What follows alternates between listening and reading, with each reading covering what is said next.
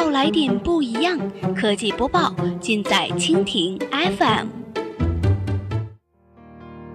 欢迎收听科技天天报，本节目由蜻蜓 FM 独家制作播出。收听更多内容，敬请收藏订阅本节目或持续关注蜻蜓 FM 科技频道。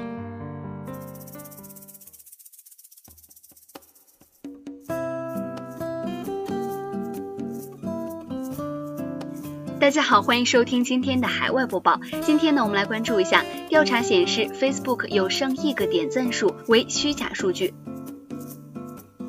今年六月份，Facebook 宣布公司社交网络平台再次刷新纪录，活跃用户数量达到二十亿。由于平台的广泛性，其平台上也混杂了一些虚假的内容。最新的调查发现，Facebook 上面有上亿的 like 为虚假数据。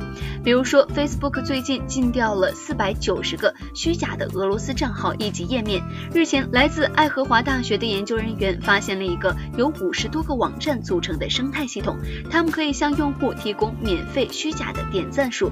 不过，这一些用户需要向服务供应方提供其账号的访问权。爱荷华大学计算机教授指出，用户以为那些服务提供者是有友好的，但实际上他们相当于交出了自己 Facebook 账号的所有控制权，并且其个人信息、发过的内容、好友列表，甚至是私信都可能已经被服务提供者获取。据统计，大概有一百万个 Facebook 账号都卷入了这个串通网络。在一五年到一六年之间，高达十亿个点赞数都是造假。那我们了解到，事件源于 Facebook 代码中的一个漏洞，该漏洞可以让第三方应用访问 Facebook。Facebook 方面称漏洞已经补上了。那些使用虚假点赞的服务的用户，不仅违反了 Facebook 服务条款，而且还将自身的个人数据置于危险境地。Facebook 方面也严厉打击虚假点赞的行为，因为这种来自虚假账户并且无意点赞用户的赞，会对用户以及广告主和品牌都会产生不良的影响，并且导致。是业务量下滑。